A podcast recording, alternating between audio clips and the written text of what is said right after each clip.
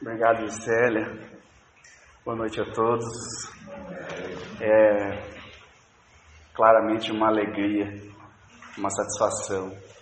Eu queria já, desde já, agradecer à Sociedade Espírita Allan Kardec pela oportunidade, pelo convite.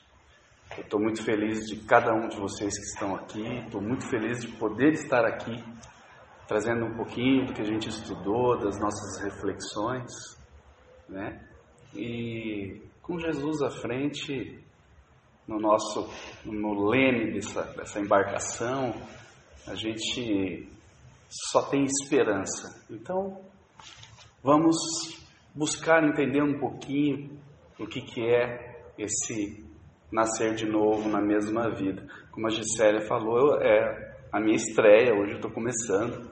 E hoje cedo, ah, comentando com a minha irmã, que seria hoje, ela estava desejando boa sorte e tal. Eu falei, não, vamos lá, vamos ganhar essa experiência, né? E ela comentou assim, é um caminho sem volta. Ela falou assim, ela profetizou, né? Que assim seja. Vamos o que for para o bem, o que for para somar, a gente a gente faz de coração.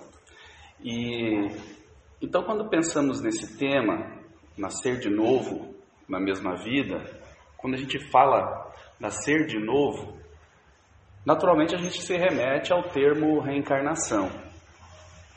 Principalmente para nós espíritas, porque é, é pauta de tantos estudos e tantas palestras a respeito desse tema reencarnação que de fato é um assunto amplo que leva a muitas reflexões e entendimentos, né? Então, antes de entrarmos propriamente no tema da, da reflexão, nós buscamos fazer um resgate de informações a fim de nortear a construção de um raciocínio que seja lógico, coerente, né, é, sensato, para a gente ir juntos caminhando na construção desse raciocínio e entendendo é, essa reflexão. E aí encontramos no, no Evangelho segundo o Espiritismo, no capítulo 4, item 4, Kardec nos traz esse resgate conceitual é, quando trata da ressurreição e da reencarnação. De acordo com o texto, é, a reencarnação fazia parte já dos dogmas dos judeus, porém com o nome de ressurreição. Eles acreditavam que um homem que vivera poderia reviver.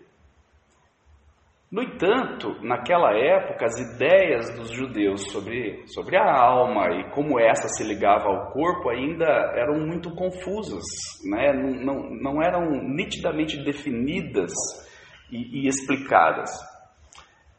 Então eles, eles acreditavam nisso, que um homem que vivera poderia reviver. Só não sabia explicar como isso acontecia. Nessa mesma época, contrariamente a essas ideias, os saduceus é, acreditavam, somente os saduceus, que acreditavam que com a morte do corpo tudo acabava. Morreu, acabou. Se assim fosse, a gente poderia facilmente questionar a misericórdia de Deus, né? pois que não haveria uma nova oportunidade. O que dizer então das crianças que desencarnam em tenra idade? Certamente a gente colocaria em xeque, em questão, a justiça divina, não é? Mas, para falar de justiça divina, acho que é necessário um novo encontro, né, Kátia? Então, voltando à questão da ressurreição, Kardec, ainda nesse mesmo capítulo, quarto, ele explica que o termo ressurreição leva a ideia de um corpo já morto voltar a viver. Mas a própria ciência demonstrou que, é, material, comprovou, na verdade, que materialmente falando isso é impossível, uma vez que é, os elementos do corpo se decompõem e vão surgir novos organismos a partir dali não é? Então eles se dispersam, esses elementos. Então ficou comprovado já pela ciência que essa impossibilidade, vamos dizer assim. Então, sobre a ideia da ressurreição, ainda dentro da crença dos judeus, que o homem que vivera poderia reviver, Kardec explica que o Espiritismo vê então mais judiciosamente dar o, nome de é, chamar de reencarnação. Assim, é, faz uma melhor adequação dos termos. Dessa forma fica mais fácil é, o nosso entendimento diante das terminologias, que são tantas, né, de, usadas dentro da doutrina espírita, que vão nos dando, é, explicando tudo que ocorre conosco, todo esse universo de informações que a gente vai descobrindo à medida que começa a estudar a doutrina. E aliás, fazendo um, um parênteses sobre essa questão das terminologias, para quem vai iniciar é, o estudo do livro dos Espíritos, é justamente na introdução do livro que a gente nota, a gente encontra a preocupação de Kardec a respeito das terminologias. Como ele mesmo acentua lá na introdução, ele diz assim: para se designarem coisas novas, são precisos termos novos. Por isso ele teve esse cuidado de separar o termo reencarnação do termo ressurreição para que não houvesse confusão de entendimento. Mas para não ficar apenas na, na, na, na literatura da doutrina, a gente busca também nos evangelhos é, passagens que dizem respeito ao tema em que a gente está construindo a reflexão. Então, lá nos evangelhos, em Mateus, no capítulo 16, versículos 13 a 17, buscando informações a respeito da reencarnação, nós encontramos nesse capítulo 16 de Mateus a confissão de Pedro acerca de Jesus. E aí diz o seguinte: Chegando Jesus à região de Cesareia de Filipe, perguntou aos seus discípulos: Quem os outros dizem que o filho do homem é? Eles responderam: Alguns dizem que é João Batista, outros Elias e ainda outros, Jeremias ou um dos profetas. Jesus ainda continua perguntando: E vocês? Quem vocês dizem que eu sou? Então Simão Pedro responde: Tu és o Cristo, o Filho do Deus vivo. E aí Jesus responde para ele: Feliz é você, Simão, filho de Jonas, porque isto não foi revelado a você por carne ou sangue, mas por meu Pai que está nos céus. Desse, desse trecho do Evangelho, que eu peço para vocês irem guardando na memória, é o versículo 14, onde os, a resposta dos discípulos que diziam, disseram ali para Jesus, que diziam que ele era uh, João Batista ou mesmo Elias. Esse é o, é o momento em que a gente precisa gravar para entender a construção desse raciocínio aqui. Continuando na sequência desses acontecimentos, daí já em Marcos, capítulo 6, versículos 14 a 16, e também em Lucas, capítulo 9, nos versículos 7 a 9, a gente encontra o um momento em que Herodes, o tetrarca, ele recebe as notícias dos feitos de Jesus. No entanto, diziam para Herodes a mesma coisa, diziam assim para ele que se tratava de João Batista, que ressuscitara dentre os mortos. Outros diziam que era Elias, e outros ainda que era um dos antigos profetas que ressuscitaram. Aqui então relembramos o versículo 14 lá de Mateus, do capítulo 16 de Mateus, que falei anteriormente, pois confirma que muitos então na região estavam dizendo sobre os feitos de Jesus e não sabiam quem era, e estavam dizendo que era João Batista que havia ressuscitado ou que era Elias. Só que nessa altura dos acontecimentos, Herodes já havia ordenado a decapitação de João Batista. E aí Herodes diz: Mas eu mandei cortar a cabeça de João Batista. Então quem que é esse a quem ouço dizer tão grandes coisas? E os textos bíblicos nos contam daí é, que Herodes sentiu nesse momento muita vontade de conhecê-lo mesmo, né? pois que ele tinha mandado matar. E agora estão dizendo que voltou e está fazendo grandes obras. Quem é? Né? Quero conhecer. Assim, o desfecho dessa história, a respeito da, da reencarnação é narrado tanto por Mateus, no capítulo 17, já, versículos 10 a 13, quanto por Marcos, no capítulo 9, é, 11 a 13. No entanto, a narrativa de Mateus nos pareceu mais completa. Por isso, trouxemos aqui para vocês essa narrativa de Mateus, onde ele diz o seguinte: Os discípulos perguntaram. Então, por que os mestres da lei dizem que é necessário que Elias venha primeiro? Aí Jesus responde: De fato, Elias vem e restaurará todas as coisas. Mas aí ele complementa, ele diz assim: Mas eu digo a vocês, Elias já veio e eles não o reconheceram mas fizeram com ele tudo o que quiseram. Da mesma forma, o filho do homem será maltratado por eles. Ou conforme a tradução bíblica, diferentes traduções, diz: é assim que farão sofrer o filho do homem. Nesse momento, então, os discípulos entenderam que era de João Batista que ele estava falando. Ainda nos evangelhos, encontramos uma passagem muito oportuna sobre esse assunto no Evangelho de João, capítulo 3, versículos 1 a 12, que diz o seguinte: Ora, entre os fariseus havia um homem chamado Nicodemos, senador dos judeus, conhecedor das leis, que veio à noite ter com Jesus e lhe disse: Mestre, sabemos que vieste da parte de Deus para nos instruir como um doutor. Porquanto ninguém poderia fazer os milagres que fazes se Deus não estivesse com ele. Então Jesus responde: Em verdade, em verdade digo-te, ninguém pode ver o reino de Deus se não nascer de novo. Então Nicodemos, ele compreendeu a resposta, mas ele continuou na indagação. Como pode nascer um homem já velho? Pode tornar a entrar no ventre de sua mãe para nascer uma segunda vez?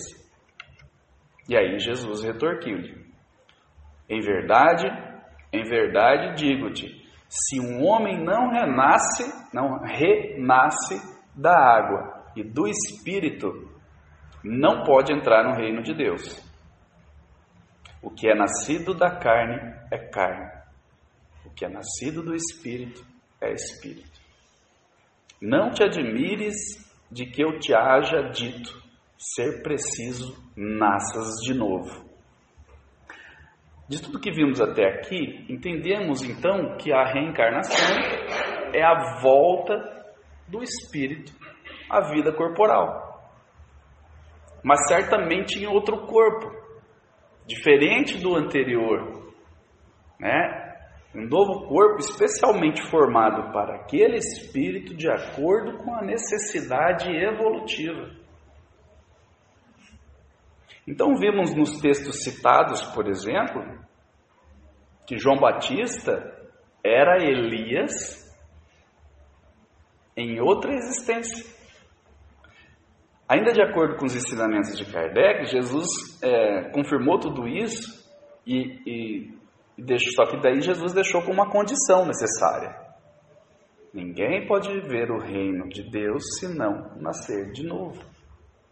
Então, o Mestre veio nos dando as condições, o caminho. Dessa forma, nós citamos momentos dos evangelhos que trazem essas informações para nós sobre a questão da, da reencarnação. Ou o nascer de novo.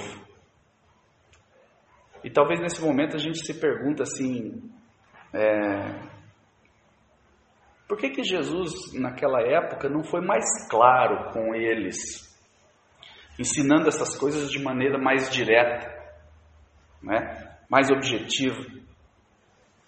Porque esses textos, né, ninguém pode ver o reino de Deus se não nascer de novo, te, te, te conduz a uma reflexão. Não é uma, uma informação que de bate pronto você entende. Então você precisa refletir, né? Então por que, que Jesus naquela época não foi mais objetivo, mais direto? Veja, naquele momento da escalada evolutiva da humanidade, nós estávamos a ponto de nos perder completamente. A vida humana estava muito desvalorizada. Matavam-se uns aos outros por entretenimento, por, por caprichos, sem falar nas vinganças que eram muito acentuadas naquela época. Né? Então, para quem teve a oportunidade de ler o livro há dois mil anos, é, a, a, a, trilogia ali de, né, do senador Publio Lentulus, depois voltou como escravo Nestório, já 50 anos depois, enfim, você acompanha uma repetição de padrão nessa questão das vinganças. Então a morte, e, e além disso, o que, que, você encontra nesses livros é, é, essa, quando eu disse aqui que se matavam por entretenimento, era isso. Quando começaram a caçar os, os cristãos, levavam-se para a arena para serem é, mortos pelas feras, e, para divertir o pessoal que estava lá assistindo. Então, diante desse cenário tão tão difícil, de que adiantaria, né, diante dessa realidade, Jesus falar sobre reencarnação, sobre imortalidade da alma, sobre a lei de causa e efeito? Na verdade, ele até falou e bastante sobre isso, porém de maneira mais indireta, porque essa mensagem precisava percorrer os séculos para frente.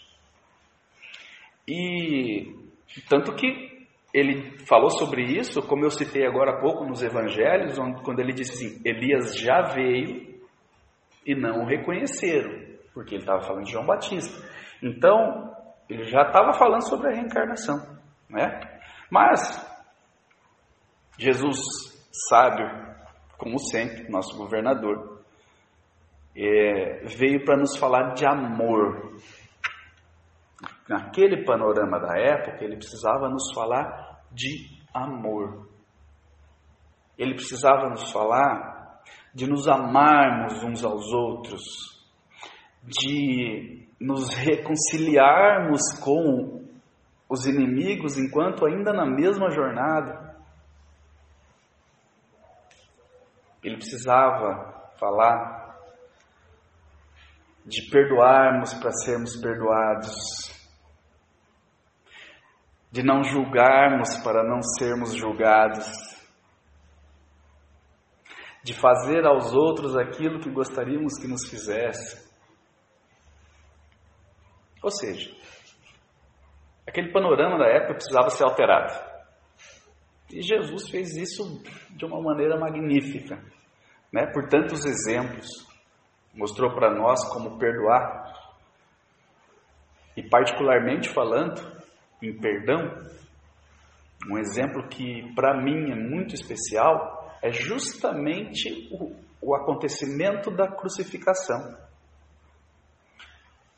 Porque se, quando eu estou diante de um problema, eu tento, não é fácil, mas eu tento fazer esse exercício. Quando eu estou diante de um problema, é, eu tento me lembrar desse, desse momento da crucificação. Imagine vocês deitados em cima de um tronco de madeira. E um monte de gente te batendo, te escrachando, te humilhando, te machucando e ainda metendo um prego na sua mão. E você olhar para o céu e falar: Pai, perdoa. Eles não sabem o que fazem. Para mim é o maior exemplo de perdão. Por isso a cruz, para mim, particularmente falando, representa o perdão. Jesus, desde sempre, conhece as nossas necessidades melhor que nós mesmos, não é? Mas o fato de Jesus é, conhecer as nossas necessidades melhor que a nós mesmos não pode de maneira nenhuma servir de ou justificar o nosso comodismo. A inércia, a cedermos às tentações da vaidade, do egoísmo. Então, porque Jesus me conhece, Jesus não, Jesus sabe o que, que eu estou faça a sua parte. Eu digo isso porque quantas vezes eu mesmo já cedi aos caprichos da vaidade, cedi às artimanhas do orgulho e do, egoísmo. E ainda dizia: vou cometer essa falha aqui, depois eu me entendo com o homem lá de cima. Não sei se vocês já, já, já pensaram nisso, eu já pensei. Já falei isso muitas vezes. Ainda comento com os outros. Não, não eu pisei na bola aqui, mas depois eu me entendo com o homem lá. Ou ainda, preciso corrigir tal comportamento, mas nessa encarnação não tem mais jeito não. Veja para a próxima. Não sei se alguns de vocês já, provavelmente não, acho que é eu que já cometi essa falha, né? Diante de uma correção que, que a minha consciência me chamou e aí eu preciso corrigir, mas falando, ah, não, mas deixa para a próxima. Então, gente, é, é a partir daqui Justamente por conta destes motivos que falamos até agora, que a gente vai entrar propriamente na reflexão de hoje, que é o nascer de novo na mesma vida. É, quantos de nós, após vencermos uma situação muito difícil, por exemplo, aqueles que sofrem um acidente automobilístico, ou ainda, quem vence uma doença e exclama assim: Nasci de novo. Sofreu um acidente, nasci de novo. Tô aqui vivão. Uma pandemia, né? Que a Gisélia citou. Quantos enfrentaram essa doença, sobreviveram, foram para UTI, foram entubados até, enfim, chegaram realmente à beira de desencarnar. Mas voltaram e comemoraram. Nasci de novo. Né? Até na televisão a gente vê as pessoas sofrendo um acidente, sobreviveu e fala, nasci de novo. Rapaz, nasci de novo. Isso está até usual mas essas situações que eu citei sobre um acidente ou uma doença muito grave são situações críticas, né, levadas ao extremo. E por quê? Para às vezes nos fazer parar, parar para pensar, para refletir é, em como estamos levando a nossa vida, ao que estamos dando verdadeira importância, verdadeiro valor. Será que a gente precisa mesmo passar por algo tão extremo assim para parar um pouquinho e refletirmos em quais mudanças a gente precisa fazer nas nossas vidas? A gente precisa chegar ao, a um extremo de uma doença grave ou um, um acidente. Por quantas tribulações a gente nós temos que passar para refletir sobre nós mesmos. Quantas? Ou ainda, quão grave deve ser essa tribulação para analisarmos o caminho que a gente está percorrendo, que a gente está trilhando nas nossas vidas.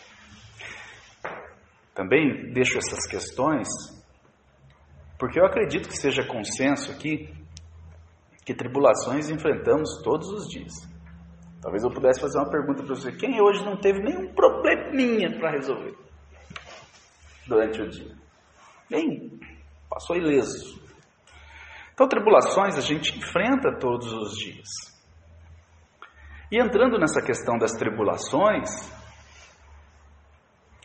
o apóstolo Paulo, na carta, em sua carta aos Romanos, Lá no capítulo 5, versículo 3, uma frasezinha que ele diz assim: Não somente isso, mas também nos gloriamos nas tribulações, pois sabemos que a tribulação produz perseverança. Esse trecho até me lembrou a palestra do Zé Luiz sobre otimismo e esperança. E desse versículo que Paulo colocou na carta aos Romanos, aí a gente encontra no livro Vinha de Luz, Emmanuel, pela psicografia do Chico Xavier, lá no capítulo 142, ele destaca, desse versículo, ele destaca a parte que diz: Também nos gloriamos nas tribulações. E Emmanuel vem trazer um, uma reflexão muito oportuna, do qual eu, nós separamos aqui alguns trechos sobre essas reflexões de Emmanuel. Ele diz assim: Reparemos em nós mesmos à frente da luz evangélica. Veja, ele já inicia com uma recomendação. Reparemos em nós mesmos. Mais adiante no texto, Emmanuel nos relembra algo que em tese já sabemos, mas que precisamos de tempos em tempos que alguém nos refresque a memória. Tanto que inicia o parágrafo com o verbo recordar. Emmanuel diz assim: Recordemos que a tribulação produz fortaleza e paciência.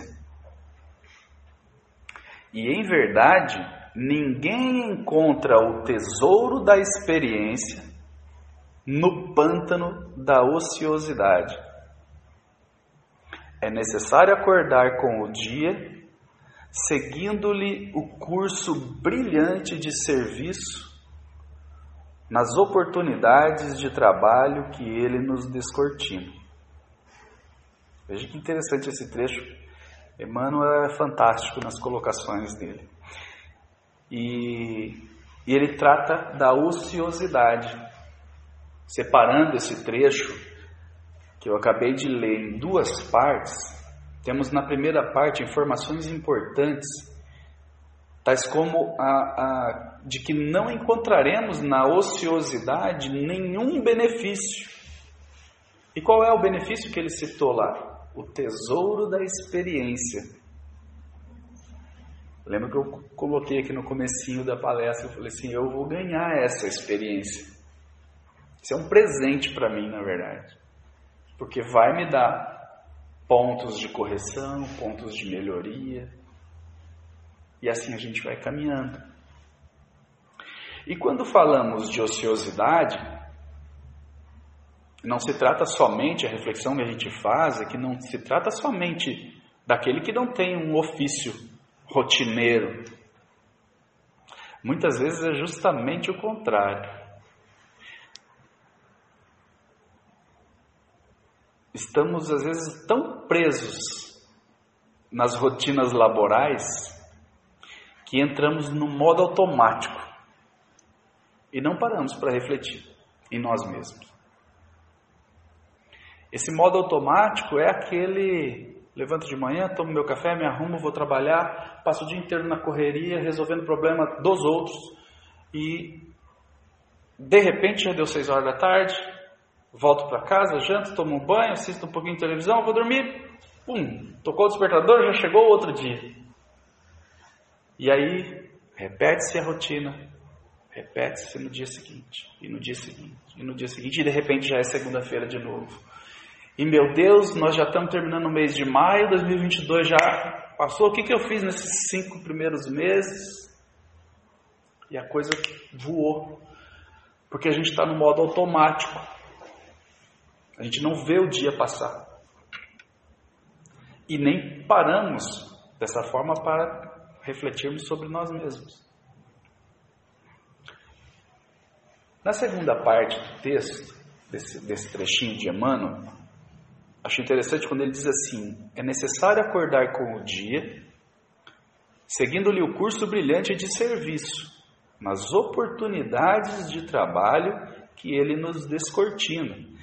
Isso nos faz realmente entender que não é necessário uma grande tribulação como as que eu citei anteriormente para a gente refletir sobre nós mesmos. Nós temos essa oportunidade todos os dias, inclusive nos nossos melhores dias. Porque só diante de uma tribulação é que eu vou parar para pensar o que eu estou fazendo na minha vida. Né? E ainda nesse mesmo capítulo do livro, o Emmanuel ele arremata fazendo uma recomendação. Ele iniciou fazendo uma recomendação e ele faz uma nova recomendação aqui ao final. Ele diz assim: é fantástico esse trecho. No exame, pois, das considerações paulinas, então ele está se referindo lá ao versículo de Paulo, não ouvidemos que se Jesus veio até nós, cabe-nos marchar desassombradamente ao encontro dele, compreendendo que para isso o grande serviço de preparação há de ser começado na maravilhosa e desconhecida terra de nós mesmos. Essa última frase ao mesmo tempo em que soa de forma poética, é um verdadeiro ensinamento, levando-nos à, autoanálise mesmo.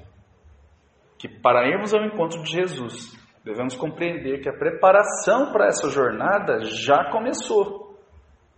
E onde que ela começou? Uma maravilhosa e desconhecida terra de nós mesmos. Para confirmar esse raciocínio de, do Emmanuel, a Joana de Ângeles, através da psicografia do Divaldo Pereira Franco, confirma esse raciocínio é, no capítulo 3 do livro Autodescobrimento, uma busca interior, olha o nome do livro da Joana.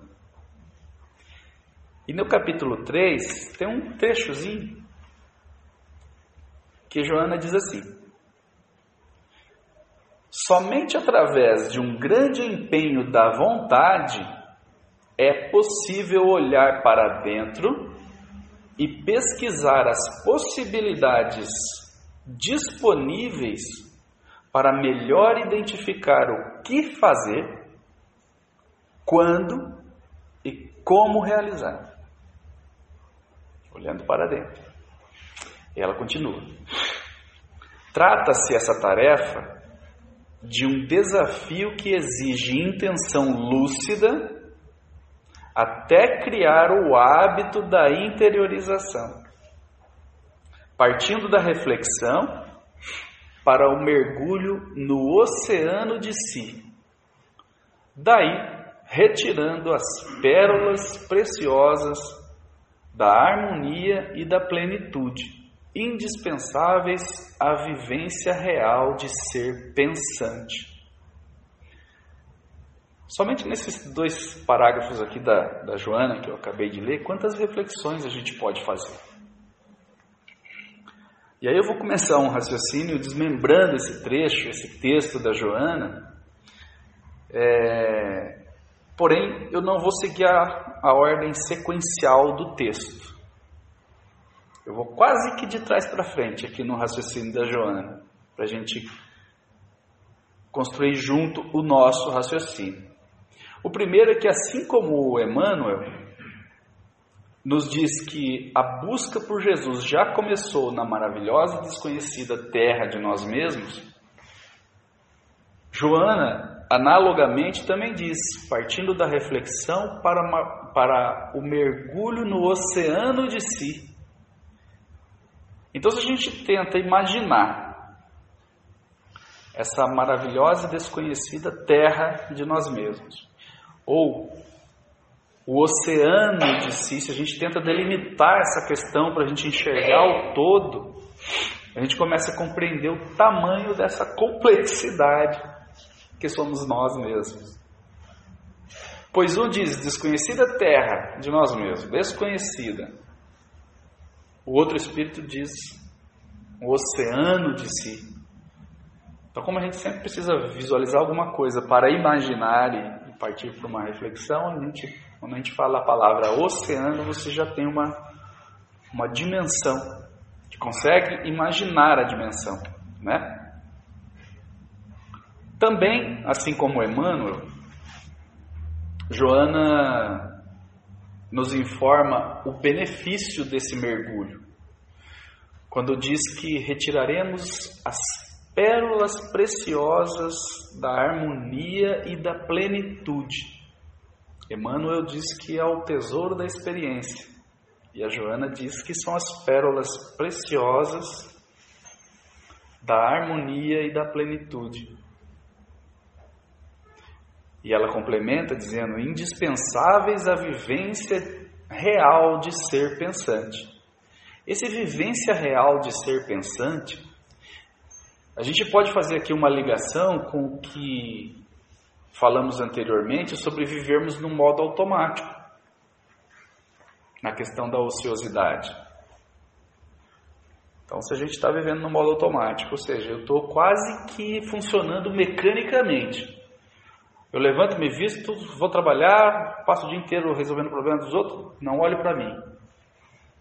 Volto para casa, passou o dia, vou de novo. Né? Então estou no modo automático, estou quase mecânico, sem, sem pensar. E a partir do momento que você para para refletir sobre você mesmo, então você passa a uma condição, uma vivência real de ser pensante. É nesse sentido que ela nos coloca. Ao fazer esse, esse mergulho né, em, em si mesmo, certamente deixaremos de viver no modo automático e passaremos a essa vida de ser pensante. Joana nos dá no primeiro parágrafo lido também uma dica muito valiosa, mas que ao mesmo tempo também é uma espécie de condição para essa busca interior. Quando ela diz assim: somente através de um grande empenho da vontade. Então a gente pode considerar que tudo parte da vontade. Existe algo em mim que está me incomodando, alguma dor que me atrapalha a caminhada, ou que atrapalha o meu progresso. Será que estamos mesmo com vontade de conhecer melhor essa dor? No sentido de encontrar a causa, a verdadeira causa dessa dor, e a partir da causa buscar a solução. Será que a gente está mesmo ou, com vontade né, de, de, fazer isso? Ou será que é mais fácil a gente se acostumar com essa dor? Ah, está incomodando, mas ah, amanhã, deixa para amanhã. Ou deixa para outra vida. Na questão 909 de O Livro dos Espíritos, Kardec faz o seguinte questionamento: Poderia sempre o homem, pelos seus esforços, vencer as suas más inclinações? Agora há pouco a gente até falou sobre isso, né, Maria? E aí Kardec pergunta: poderia sempre o homem vencer, é, pelos seus esforços, vencer as suas más inclinações? E a resposta dos espíritos é sim. E frequentemente fazendo esforços muito insignificantes. O que lhe falta é a vontade. É um baita de um puxão de orelha. E eles ainda exclamam: Ah, quão poucos dentre vós fazem esforços. Então já Pegando o gancho dessa questão da vontade, nos indagamos assim: é, qual, qual o real poder dessa vontade? O quanto ela pode influenciar? E aí, ainda no livro dos Espíritos, nós colhemos uma frase sobre isso, na questão 662, Onde Kardec, nessa, nessa questão, ele está tratando com, com os espíritos sobre orarmos por outra pessoa. E aí, após a resposta dos espíritos, então, é, foi só nós conseguimos pescar um, um trecho para falar da vontade dentro dessa resposta que estava tratando de outro assunto. Kardec faz a seguinte observação: o pensamento e a vontade representam em nós um poder de ação que alcança muito além dos limites da nossa esfera corporal. Veja o alcance dessa observação do Kardec. Eu vou repetir ela para vocês.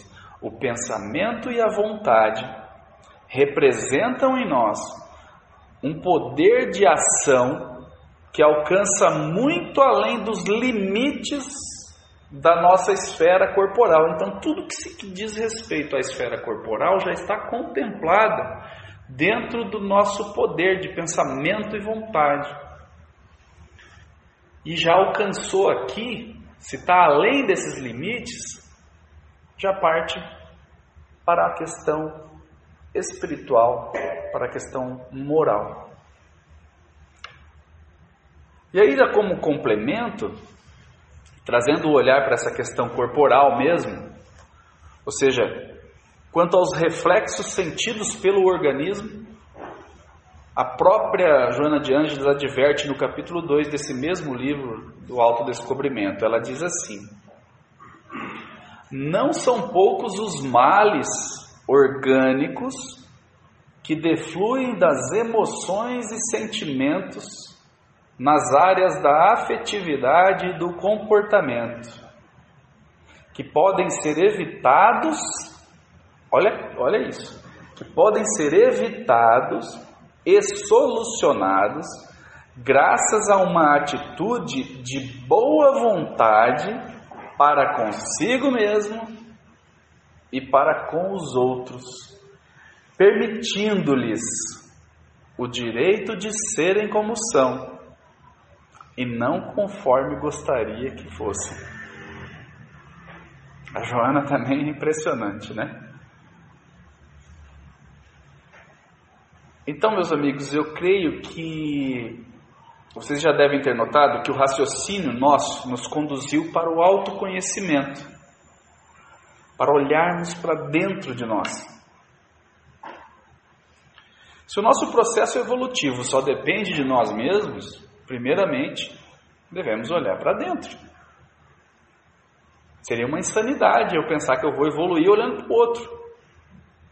Ou que eu vou andar numa estrada olhando para outra estrada, vou bater no primeiro poste. Então, fazer uma autoanálise a fim de nos conhecermos melhor, já caminhando para a conclusão nossa, da nossa reflexão, na questão 919, 919A do Livro dos Espíritos, Kardec pergunta o seguinte: Qual o meio prático mais eficaz que tem o homem de se melhorar nesta vida e de resistir à atração do mal. Então, Kardec já foi perguntando como é que a gente faz.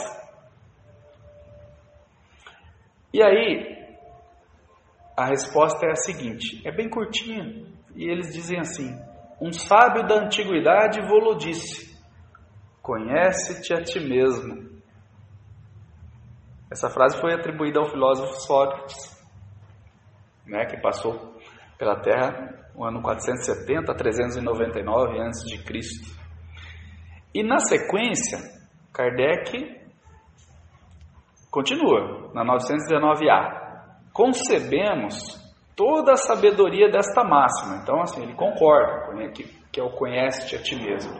Porém, a dificuldade está precisamente em cada um conhecer a si mesmo. Qual o meio de consegui-lo? Veja, Kardec muito astutamente faz, ele insiste, pois temos mesmo essa dificuldade de fazer uma autoanálise, né? de, de, de nos autoconhecermos apenas usando os nossos recursos próprios. Como fazer isso? A resposta é, dessa pergunta lá no Livro dos Espíritos, é também repleta de ensinamentos e reflexões, e foi trazida por ninguém menos do que Santo Agostinho. Só que como é uma resposta muito extensa, né, nós elegemos alguns trechos aqui que, na nossa humilde opinião, representaria todo o texto. Santo Agostinho diz assim: Fazei o que eu fazia quando vivi na terra. Ao fim do dia, interrogava a minha consciência, passava revista ao que fizera e perguntava a mim mesmo se não faltara algum dever. Se ninguém tivera motivo para de mim se queixar. Foi assim que cheguei a me conhecer e a ver o que em mim precisava de reforma.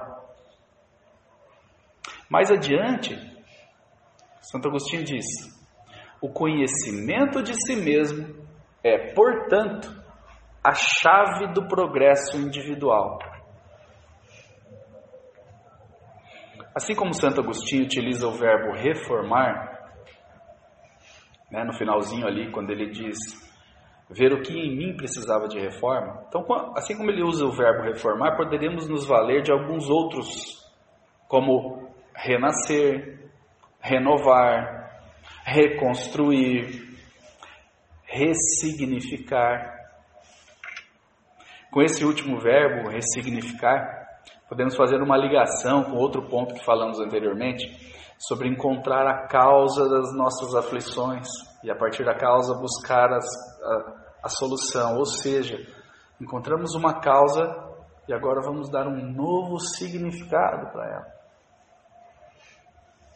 Eu sei que para realizar um processo de autoconhecimento é como reformar uma casa morando dentro dela. Acho que ninguém aqui já passou por isso. Todas as questões do dia a dia para você resolver e ainda por cima está tudo fora do lugar, poeira para todo lado turvando a sua vista e te causando inclusive mais dores, pessoas diferentes passando por ali toda hora. Mas por mais que esse processo leva tempo, e, e, e, quem já reformou casa sabe disso, morando dentro dela, parece que é infinito, vai acabar nunca. Sabemos, a gente sabe que um dia vai passar. E é essa esperança que nos mantém. Saber que uma hora vai tudo ficar limpinho, casa nova, perfumada, organizada. Mesmo com o conselho dado por Santo Agostinho, então, a gente sabe que não é fácil realizar esse autoconhecimento sozinho, claro. E quando temos dificuldade de realizar alguma coisa sozinho, qual é o primeiro passo? Pedir ajuda. E tem, ó, vejam quantas possibilidades nós temos à disposição. O que nós estamos fazendo aqui hoje é um. Temos as casas espíritas com o atendimento fraterno. Temos é, nesses atendimentos fraternos que nos dão um norte para começar essa busca pelas causas, essa busca pelas soluções. Temos também essas tradicionais a psicologia, a psiquiatria. Temos agora os novos terapeutas que estão, de uma maneira extraordinária, vem ajudando muita gente né, nesse processo de autoconhecimento. Dessa forma, nós vamos entendendo que podemos nascer de novo na mesma vida, dando um novo sentido, um novo significado. E aí a Joana também no livro Jesus e o Evangelho à luz da psicologia profunda, também pela, pela psicografia do Divaldo Pereira Franco, ela diz o seguinte no capítulo 5: Naturalmente, há muitos renascimentos na mesma existência. A cada momento, o ser psicológico renova-se quando trabalhado pelos valores éticos e libertado da sombra que o confunde, constituindo esse esforço uma nova existência de conquistas e de transformações a que se submete. Portanto, meus queridos amigos, eu finalizo aqui essa reflexão deixando um convite para todos nós Nós temos todos os anos, no mínimo 365 oportunidades de nascermos de novo, todos os dias. Agradeço novamente a Sociedade Espírita, espero ter contribuído um pouquinho para as reflexões de vocês. Desejo a todos muita paz. Muito obrigado.